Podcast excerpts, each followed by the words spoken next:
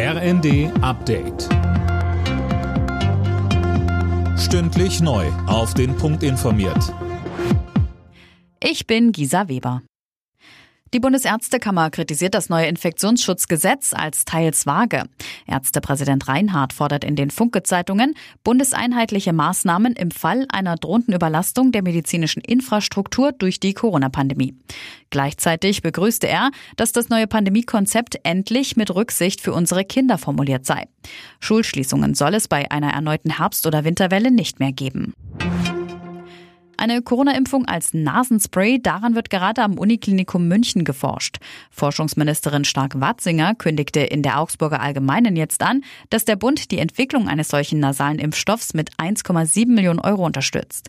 Er könne seine Wirkung direkt da entfalten, wo das Virus in den Körper eindringt, so die FDP-Politikerin.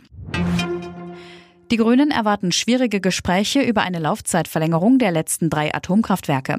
Das deutete Bundestagsfraktionschefin Hasselmann in einem Interview mit der Neuen Westfälischen an.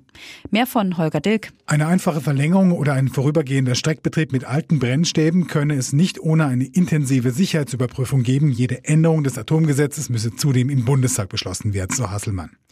Keine Option, so die Reaktion von Außenministerin Baerbock auf Auslandsreise zu einer Laufzeitverlängerung. Sie verwies auf einen zweiten gerade laufenden Stresstest zur Stromversorgung in Deutschland.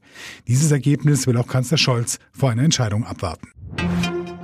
In der Nähe der isländischen Hauptstadt Reykjavik ist ein Vulkan ausgebrochen. Lava sprudelt aus einem Riss im Boden.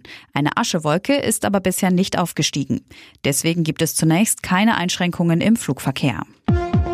Alle Nachrichten auf rnd.de